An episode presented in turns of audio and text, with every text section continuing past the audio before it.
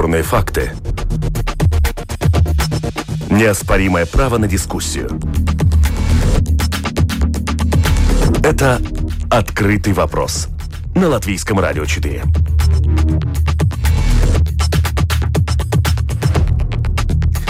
Отменить нельзя продлить. Правительство определилось, где поставить запятую, но вместо точки до сих пор многоточие. Улетел и не вернулся, кого и чему научила история с дроном, пропавшим в латвийском небе, и юбилей в самоизоляции. Неожиданные акценты празднования 30-й годовщины восстановления независимости. Это «Открытый вопрос. Итоги недели». Меня зовут Андрей Хуторов. Что произошло на этой неделе и как с этим жить дальше, говорим с экспертами.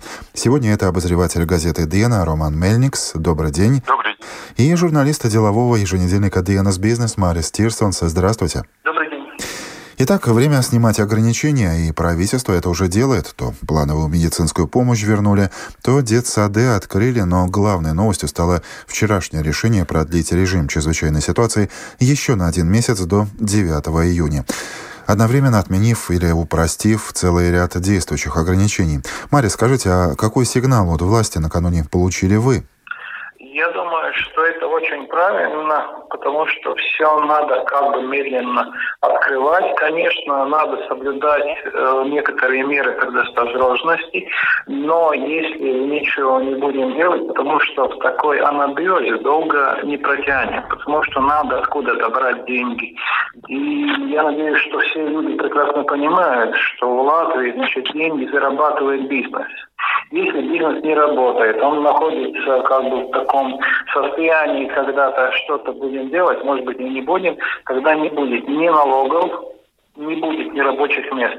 И поэтому я считаю, что очень правильно, что правительство сказало, когда будем Значит, это все значит, заканчивается. С другой стороны, вот еще есть другие страны, которые в Евросоюзе тоже постепенно пытаются открыть э, там, не знаю, кафе, магазины, парикмахерские и тому подобное.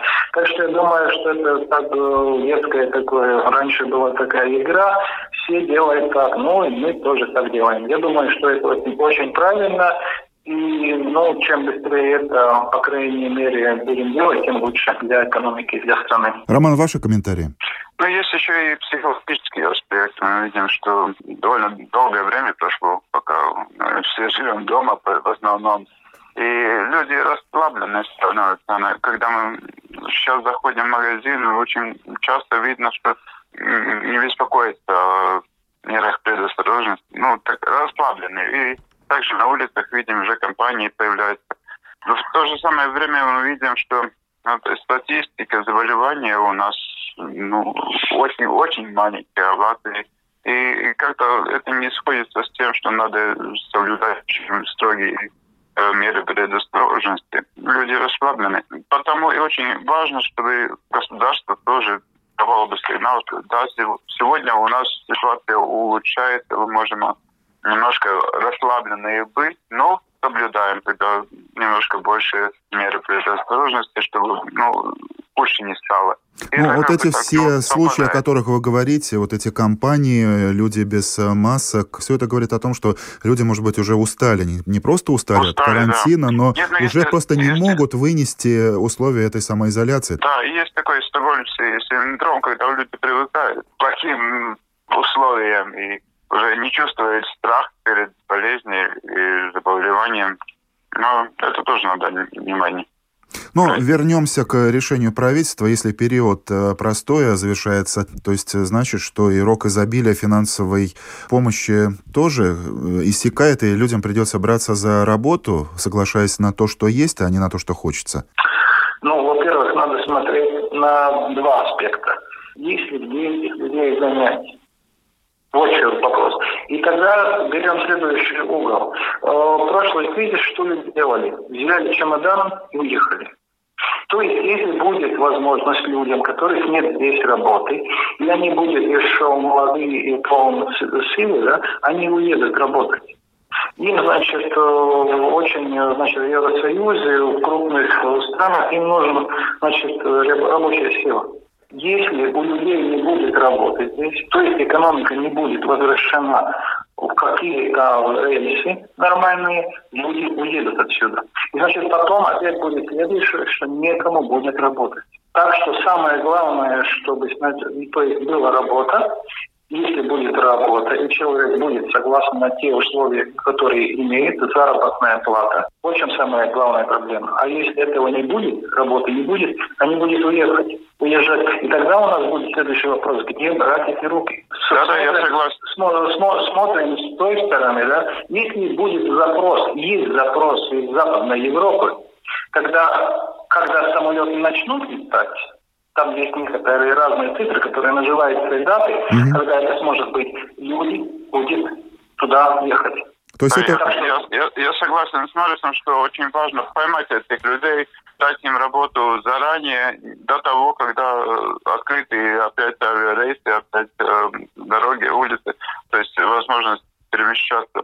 Если человек уже будет на работе здесь, тогда он, конечно, труднее будет э, мобилизировать э, другую страну. В одной из наших программ коллега рассказывала о пилоте самолета, который сейчас вынужден работать почтовым курьером, и кассире из «Максима», которая еще пару месяцев назад была турагентом и зарабатывала намного больше. Это новая реалия. На ваш взгляд, готово ли к ним большинство нашего латвийского общества? Это очень хорошая, это очень хорошая тенденция, что люди очень быстро переориентируются на другую профессию. Конечно, не считая это долгосрочным, но, во всяком случае, если у человека уже прекращаются доходы, это надо ну, не ждать, когда кризис кончится, а быстро-быстро смотреть, что можно делать во время кризиса. Если есть какие-то работодатели, которые предлагают хорошую или, или более-менее хорошую зарплату во время кризиса, Почему нет? Это же не, не значит, что эта профессия уже как бы испорчена, и человек уже не может вернуться в свою профессию после кризиса. То есть это вопрос личных амбиций, да? Ну, конечно, тоже. Я лично знаю человека, у которого имеется три высшие образования. Три высшие образования. И, значит, человек работал ну, в юридической сфере. У юридической сферы тоже остановились там клиенты, договоры и тому подобное, да? И скажем так, человек, что я знаю, я не знаю, как вот ну, на сегодня, на нынешнюю минуту, но знаю, что человек через три недели после сидения дома, кончились, значит, те доходы или те накопления, которые были, и человек с трем высшим образованием пошел работать в розничную сеть кассиром. Но когда это все закончится, я не знаю, будет тот человек еще работать в кассе сидит, или нет, или он будет э, куда-то обратно. Так что это у тех людей, которые, значит, они решили, что у них там не надо еще, или они не могут как-то попасть на это, на, на пособие, которое его государство там давало. Это очень хорошо, что она давала. Но были какие-то разные сетки, разные уловки, что люди не могли получить. Значит, человек пошел работать то, что раньше никогда ничего не делал. Я думаю, что мы найдем, может быть, еще какие-то другие людей, которые понимают, что это что-то от кого-то что-то ждать, это нет смысла. Надо идти самому. И значит, те вакансии, не все, но очень многие заполнились как раз теми, которые не хотели что-то ждать от государства или от чего-то другого. И они пошли работать. Будет ли они там работать все время и останется на все остаток, когда все меры кончатся, сложно. Я не знаю. Так что этот вопрос тоже не очень, очень важный. Ну, то есть это говорит о том, что общество меняется. На ваш взгляд, э, перестаем ли мы быть э, обществом потребителей? Вот что вы, Роман, видите? Во всяком случае, люди начали считать деньги, потому что немножко обеспокоены о доходах в будущем. Ну, кто знает, сколько надо будет сидеть э, в таком режиме, когда доходы меньше, или кто знает, может быть, доходы будут меньше в отдельных профессиях э, доходы еще хорошие, но, но через, через два месяца они могут быть меньше. Люди стали осторожнее, больше продумывать, что покупать. Э, я думаю, что потребительское общество, оно как у нас уже в крови, но в то же самое время мы считаем уже свои деньги думаю о будущем. Немножко меняется мышление. Еще один фактор тот же, что покупка вещей дает какое-то ощущение счастья человека. Это психологи тоже говорят, что если какая-то депрессия у человека, он идет, покупает что-то, может быть, ненужное даже, но чувствует себя лучше. во время кризиса, конечно, люди ну, не могут позволить себе столько покупать сколько до кризиса, но когда это все кончится, когда доходы опять будут стабильны, я думаю, что будет опять такой рывок в розничной торговле, все будут спешить что-то покупать женщины одежду, там, мужчины, может быть, какие-то хостовары или, или машины новые. Но, во всяком случае, опять будет бум покупательский. И в то же время вот э, сейчас на этой волне Банк Латвии, наверняка вы тоже заметили эти призывы, призывает не прятать далеко кошелек, а больше тратить, согревая экономику, в частности, сектор услуг. На ваш взгляд, э, кому этот призыв адресован? Возможно, его услышали и вы как э, руководство к действию? Надо смотреть, у кого есть деньги. Мы очень хорошо знаем, сколько у нас, какой процент людей в Латвии которые месяц за месяц дотягивают своей зарплаты, и они не могут себе позволить очень щедро покупать. Сейчас есть многие профессии, которые остались без работы. Тоже, но довольно трудно им как-то мотивировать их и тратиться. А есть отдельные люди, которые, может быть, могут позволить себе что-то больше купить, но навряд ли они будут покупать какую-то новую одежду или что-то просто тратить. Скорее всего, это там, предприниматели, которые думают о инвестициях, будут смотреть какие-то угу. имущества, покупать какое-то, которое в это время можно скупить подешево. Мариса, что-то добавите? Ну, я бы хотел добавить некоторые вещи. Во-первых, значит, если не ошибаюсь, по данным Центрального статистического управления, около 30% людей не было накоплений. То есть, если они попали в эту ловушку, когда они простаивают, но, значит, это их способие они получат не может, то у них уже денег нет. Следующее, значит, у людей есть лизинги, есть, значит, ипотечные кредиты. Хорошо, спасибо банкам, что они говорят, что став, основную ставку не платите, но платите, платите процент. Есть ли у людей такие накопления, чтобы они смогли заплатить эти проценты? Следующий вопрос, который очень-очень важный. Значит, как уже было там сказано, что в рот люди потом, когда это все закончится, будет опять все тратить. Вопрос, будет ли у них средства на что тратить? Почему? Потому что, не будем прятаться, есть многие предприятия, есть многие отрасли, где, извините, уже люди подписали новые договора или изменения в нынешних договорах насчет снижения заработной платы. Да, да, это так. Сколько таких? Не знаю. Сколько тех людей, которые уволили, они найдут эту рабочую свое место здесь, в Латвии, или не найдет? Что будет с теми коммунальными всеми этими счетами, которые люди не заплатили? И они, возможно, не заплатят сейчас в мае за апрель. Что с ними будет? Какие там будет долговая яма?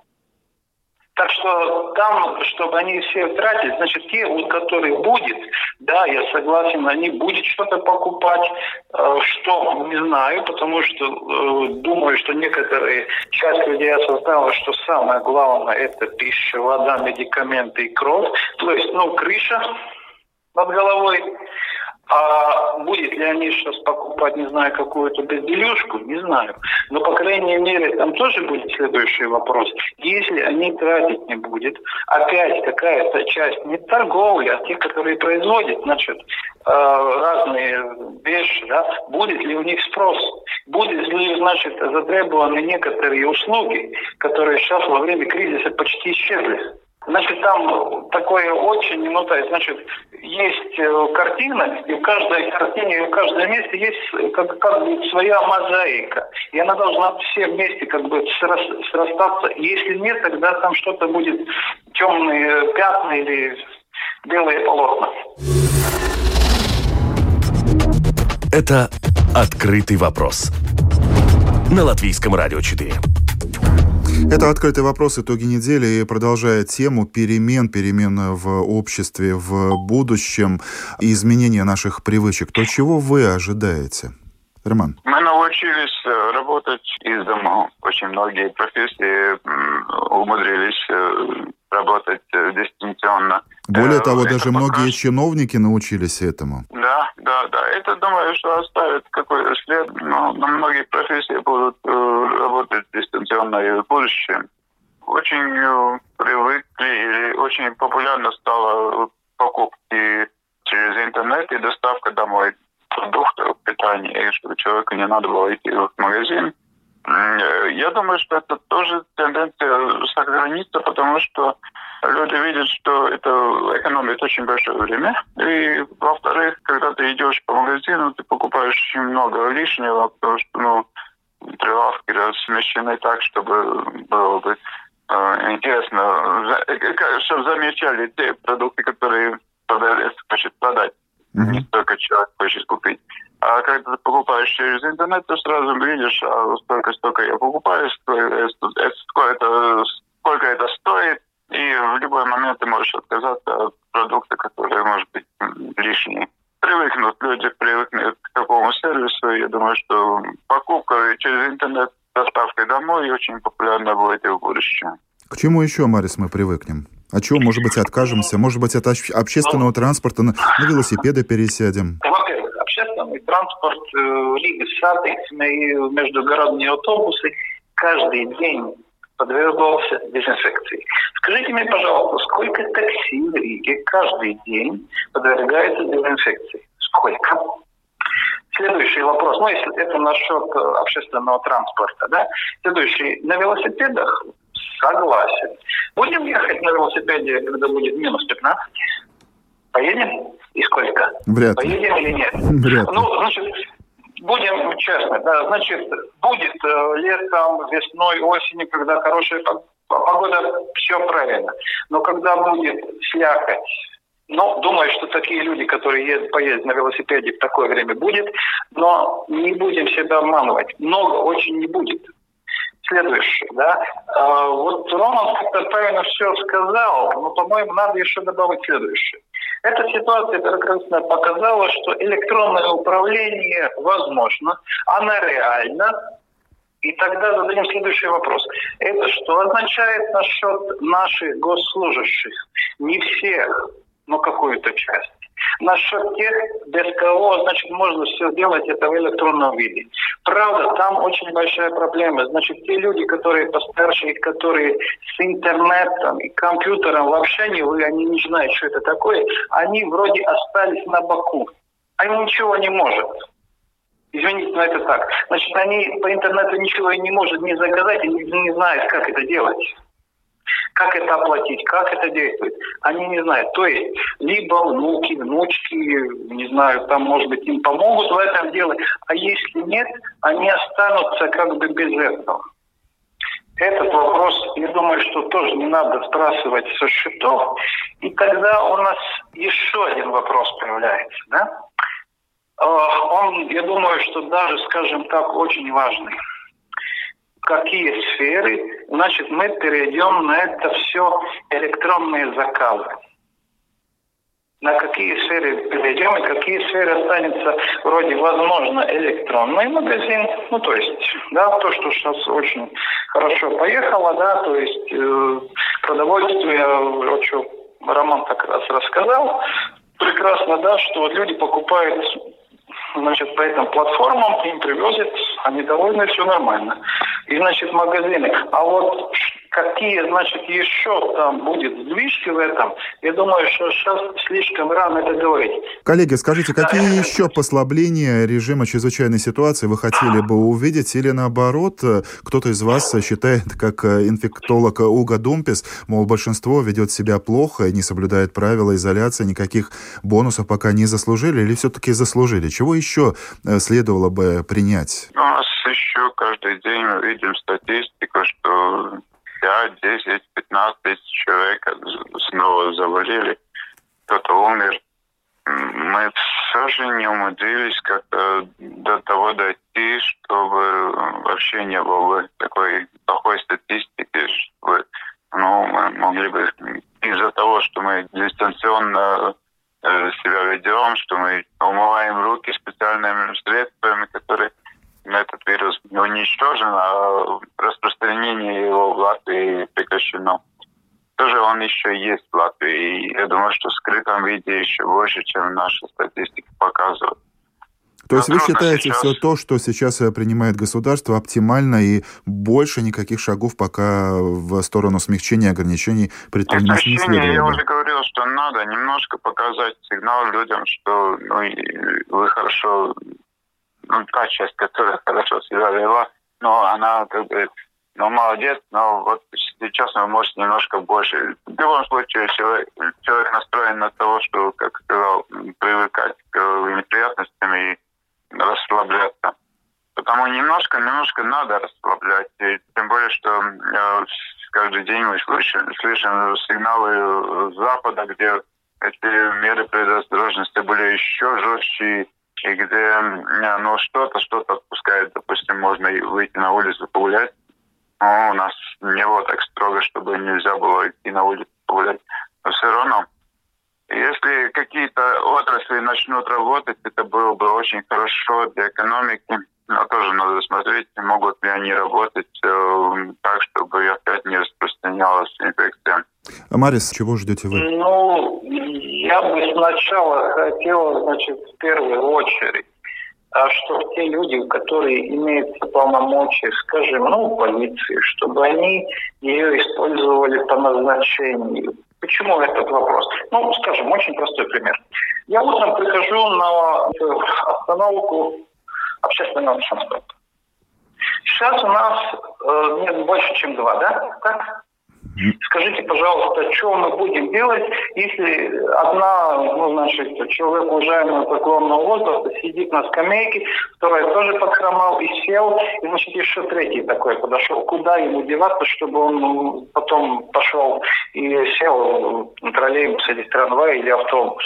Значит, юридически кто-то из них нарушатель. Кого будем штрафовать? Или наоборот, я уже в остановке, там подходят два молодых людей, кого из них будем штрафовать или меня будем штрафовать. Это надо как-то, извините, с пониманием все делать. Если это делается с пониманием, это все нормально. Если есть компании, которые, извините, в, от, в открытую, а не понужденно это все нарушает, да, их надо штрафовать. Но это надо как-то, извините, с понятием, с умом делать. Если не будет, значит, не больше, чем два, тогда, ну, извините, пропадает какая-то такая возможность, что, ну, кому-то что-то не нравится или наоборот. Э, мне, по крайней мере, есть две стороны. Есть люди, которые звонят и говорят, смотрите, там приехал кому-то, там наверняка в гости, давайте идите их оштрафовать. Может быть, это вся. Но сначала перед страхованием поинтересуйтесь. Может быть, это внук привез для бабушки продовольствие. А бабушка не умеет по интернету заказывать. Угу. Так что это есть некоторые нюансы, которые надо понять.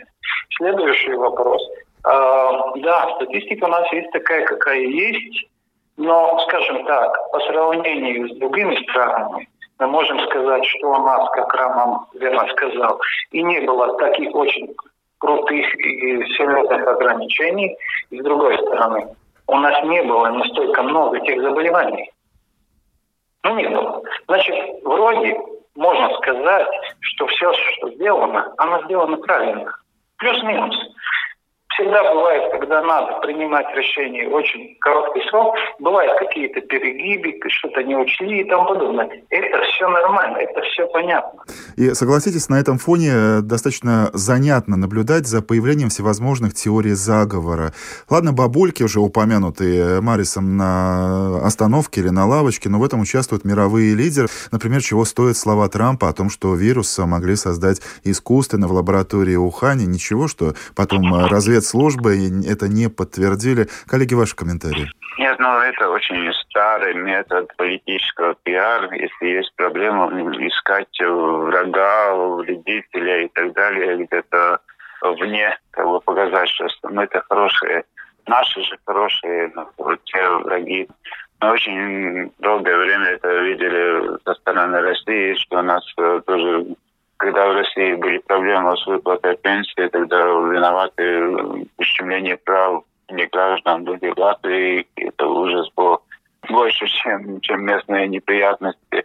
Наши же политики местные тоже, когда надо было рваться к власти, обливали разными Нечистотами, скажем так, да? Терминами. сами те, которые до них были.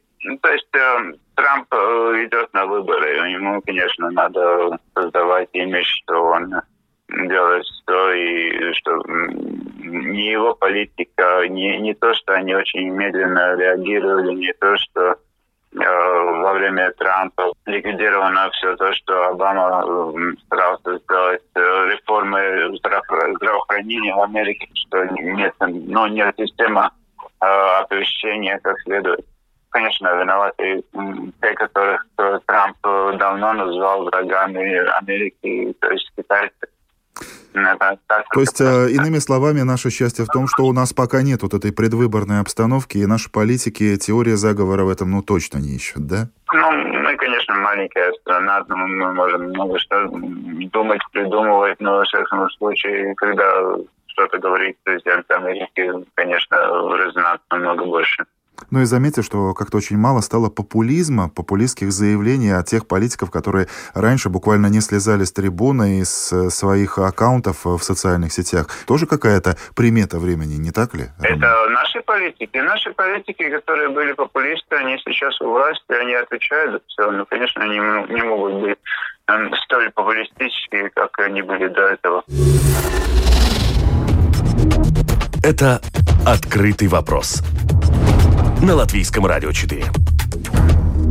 Еще одно событие, о котором нужно поговорить, это почти детективная история с э, дроном. Летательный аппарат весом 25 килограммов и размером с практически компактный автомобиль э, потерял управление, как мы помним, и на несколько дней исчез из поля зрения, в том числе и радара. Ну, конечно, некоторые над этим посмеялись э, вдоволь, но история, согласитесь, намного серьезнее, когда в 21 веке в небе над Латвией может летать не весь что, запущенная невесть кем, а ответственные службы только руками разводят. На ваш взгляд, какую работу над ошибками с их стороны ответственных служб ожидаете вы? Роман, давайте с вас начнем. Ладно, ну, во всяком случае, это очень хороший пример того, что на электронику полностью полагаться нельзя, да, надо учесть, что есть э, возможность ошибки электроники. Да. Но во всяких видах электронных действий, допустим, то же самое может случиться международными э, оплатами, банковской системы. То же самое может случиться с разными другими системами, которые у нас очень важны и без которых нам, нам сейчас трудно жить. Но все же надо думать о том, что нужны какие-то резервные варианты в том случае, если что-то случится с более сложными системами северные страны очень идут на то, чтобы отказаться от наличных денег. Я думаю, что это тоже в этом контексте. И может разные поломки случиться и э, в самых-самых лучших системах. И это значит, что ну, нельзя от всего отказаться. Надо оставить какой-то резервный вариант. Допустим, те же самые наличные деньги, чтобы люди могли покупать что-то хоть, хоть самый важный продукт. А, Марис, а, давно вас не слушали, вы, наверное, там заскучали. Ваш комментарий по поводу дрона? Скажем так, что было интереснее, потому что я согласен со всем тем, что Роман говорил, ни в коем случае я не собираюсь ему делать оппозицию, но чтобы разговор был интересный, смотрим два других угла. Во-первых, насчет этого производителя в Латвии, хорошего производителя, сколько людей знает? Очень мало. Сейчас очень много. Так? Так. Следующий. Это, можно сказать, этот инцидент привлек внимание э, и международного общества. Так? Так. Они узнали, что в Латвии делает, э, скажем так, хорошие дроны, которые может даже ускользнуть от разных радаров. Так? Ну, смотрим, смотрим дальше, да. Значит, э, если мы смотрим, что, значит, наши люди производят продукт, который может ускользнуть от разных радаров, и никто его не может найти, слушайте, идеальная реклама, чтобы продавать эти штуки везде, куда надо. И, значит, э, если вы говорили о выводах, я, конечно, не в военной э, сфере не специалист, это означает следующее, что это хороший пример посмотреть, что у нас творится, если кто-то откуда-то, не знаю, чем-то пытается сделать такую вещь с таким маленьким, можно сказать, аппаратиком, да? Вот. А вот это уже вопрос к военным, какие они выводы может сделать насчет этого. А если мы говорим насчет производителей, я думаю, что я попытался показать чуть-чуть другую сторону, но я не оппонирую Роману. И о праздниках поговорим. 4 мая Латвия отметила фактически свой второй день рождения, 30-летие принятия Верховным Советом Латвийской ССР Декларации о восстановлении независимости. Дата круглая, условия особые. Даже премьер накануне 4 мая призывал общество праздновать на удалении. Коллеги, ваши эмоции, не померкли ли они на этом фоне? И, возможно, за прошедшие годы все это время внесло какие-то новые акценты э, в ваши отношения, в отношении общества к этому событию? Роман. Я думаю, что это, может быть, даже наоборот, больше заметили то, что есть годовщина такая, потому что когда это просто рабочее время, рабочие деньги, и потом выходной, люди отдыхают, не думая. А сейчас мы видим, по 30 лет прошло, мы в какой ситуации, как сегодня живем, работаем отдаленно, можем сидеть, э, смотреть через интернет э, события всего мира – можем показать лучшие показатели, чем другие страны в борьбе против вируса. Это как-то показывает какой-то прогресс за эти года и тоже дает возможность посмотреть на, на эту годовщину с другой стороны. То, что мы не могли идти там в массовых шествиях, или, ну, не все идут обычно в такие мероприятия участвуют, это, это не столь важно. Важнее, что каждый человек может задуматься, как отличается его жизнь сегодня от той жизни, которая была 30 лет назад. Марис, ну и ваш сухой остаток. Вот, соседние страны. Ну, я бы хотел сначала опять согласиться с Романом, и чтобы было некоторые нюансики, сделать разные штрихи. Во-первых, значит, то, что было, как мы жили 30 лет назад, это помнит не знает люди, у которых сегодня, ну, без 50 нет. 50 и старше. Да. Значит, основно, ну, значит, те, у которых сейчас 30 или еще меньше, у них то, как жили до 91-90 года, это, можно как сказать, так сказка. Вот, когда-то жили так и так, что живем так и так. Им даже будет трудно понять, что не было таких технологий, таких мобильных телефонов, а таких вообще никто ничего не слышал не было таких технологий, которые сегодня позволяют, как мы говорили в начале передачи, работать э, сидя дома. Не было таких технологий. Очень много чего не было. Это технологическая революция, которая произошла за последние 30 лет, она очень изменила не только нашу работу, но и наш быт. Так что эти две разные числа и, значит, то, что вот было тогда и сейчас, это совсем две разные, можно сказать. Там было то, то, то, сейчас есть то и это. И у нас сейчас нету то, что было тогда раньше, да. Если бы кто-то сейчас молодежь рассказывает, что люди стояли в очередь, не знаю, за, за или за колбасой, ну, уже это сказка, правильно?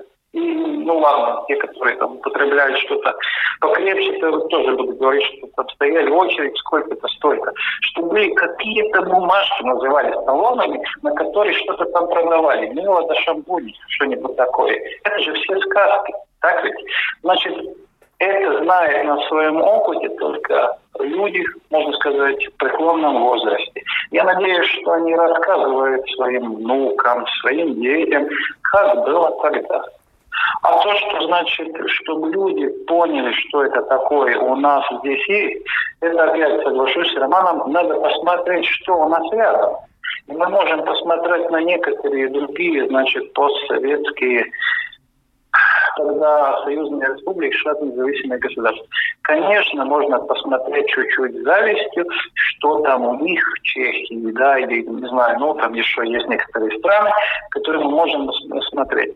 Правда, будем делать следующий, значит, вопрос за 30 лет. Мы стали членами Евросоюза, мы стали членами там еще некоторых очень крупных международных организаций, да, а, но самое главное нам наш, значит, жизненный уровень. Что мы можем купить за свою зарплату, сколько мы получаем, какие у нас есть возможности. Вот я думаю, что с этого и надо начинать весь рассказ насчет нашего 4 мая. И согласитесь, это отличная точка для нашей сегодняшней программы. Экспертами «Открытого вопроса» сегодня были обозреватель газеты «Диена» Роман Мельникс и журналист делового еженедельника «Диенас Бизнес» Марис Тирсон. Спасибо вам, коллеги. Программу провел Андрей Хуторов, продюсер Людмила Вавинская. Спасибо, что слушаете нас. Хорошего дня.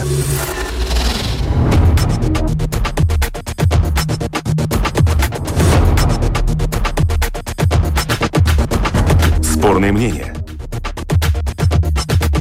Бесспорные факты. Неоспоримое право на дискуссию. Это «Открытый вопрос» на Латвийском радио 4.